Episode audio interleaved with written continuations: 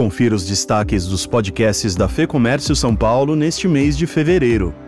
No Mercado e Perspectivas, uma conversa com Lupércio Fernandes, CEO da Sorvetes Rochinha. Nosso plano para o ano é um plano agressivo de retomar o crescimento. Estamos bastante otimistas. Né? Nós organizamos para isso, fizemos vários lançamentos. Esse ano a empresa está fazendo 40 anos. Né?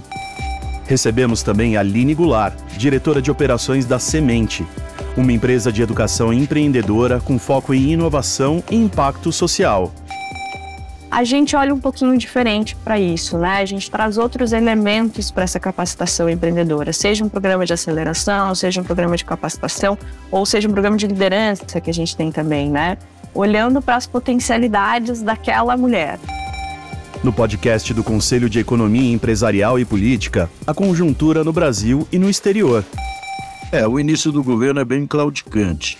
O presidente tem pressa para entregar alguma decisão, mas não há espaço no orçamento para o seu desejo. E com a maioria parlamentar instável que ele criou, mais dificuldades ele terá para governar. No Economics, André Saconato discute a autonomia do Banco Central e a política de juros no Brasil. E os juros de longo prazo, o juro que, que a, a empresa vai buscar no banco, ele já sobe mesmo que a taxa de juros da Selic esteja baixa. Porque quando você vai buscar o seu financiamento no banco, todo o sistema está se protegendo dessa inflação que vai vir no futuro. E porque o Banco Central vai ser obrigado a aumentar a taxa de juros. Então, além de ser populista a declaração, ela é inútil.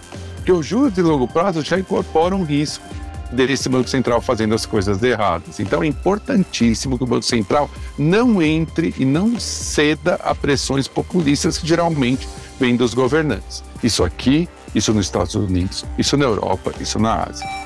Mais do que representação, aqui você encontra orientação e conteúdos estratégicos. Saiba mais em fecomércio.com.br.